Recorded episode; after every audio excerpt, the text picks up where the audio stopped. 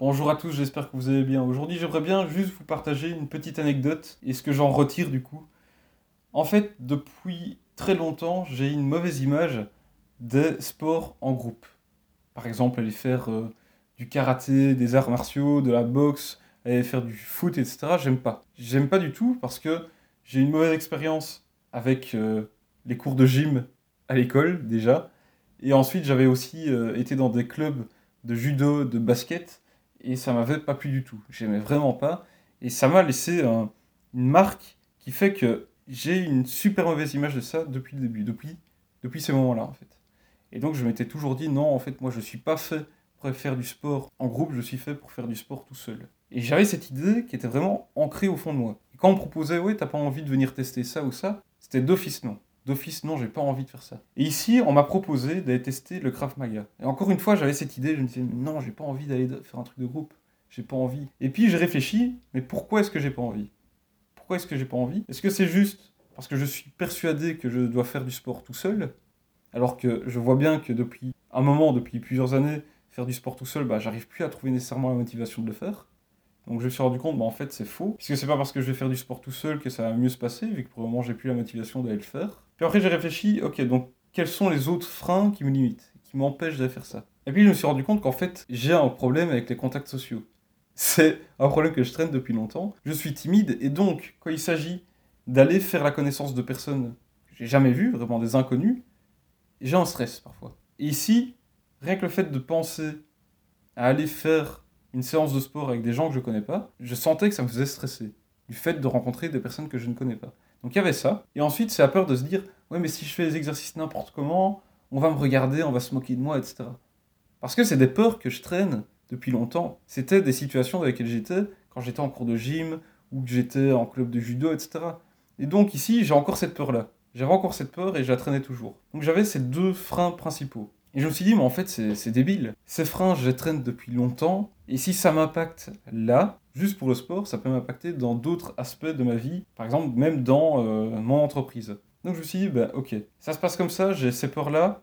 Eh bien, je vais sortir dans ma zone de confort. Je me suis inscrit, j'y étais. Et j'étais avec le, le, père de ma copine. Et le truc, c'est que il y a eu plusieurs choses m'ont poussé à sortir de ma zone de confort durant cette séance. Il y a eu bah, le fait de devoir échanger avec des personnes que je ne connaissais pas. Au départ, j'ai fait des exercices avec le père de ma copine, puis après, les instructeurs nous ont forcés à aller faire des exercices avec d'autres personnes qui étaient euh, lors de cette séance.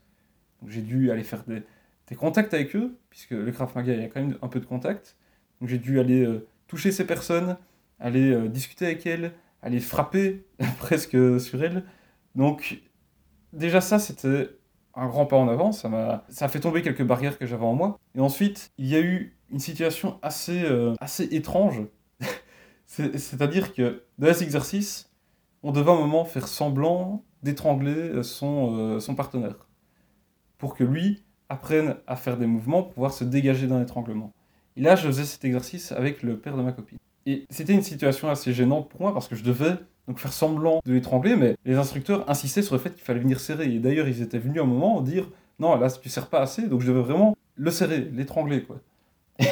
J'étais pas du tout à, mon aise à ce moment-là.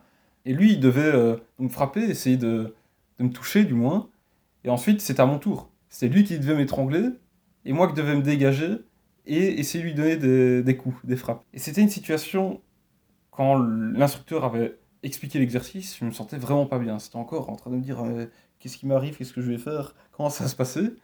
je l'ai fait. Au départ, c'était bizarre. J'étais pas du tout à mon aise. Puis après, c'est ça a été tout seul. Ça a été tout seul. Ensuite, il y a aussi eu, à la fin de la séance, des jeux de rôle où on devait faire semblant de l'agresseur qui allait attaquer des, des, autres membres de, de, cette séance. Donc c'était toutes des situations, toute cette séance m'a poussé à sortir de ma zone de confort à plein de niveaux. Et quand j'en suis ressorti, j'étais vraiment relaxé, j'étais soulagé, et j'étais content de l'avoir fait.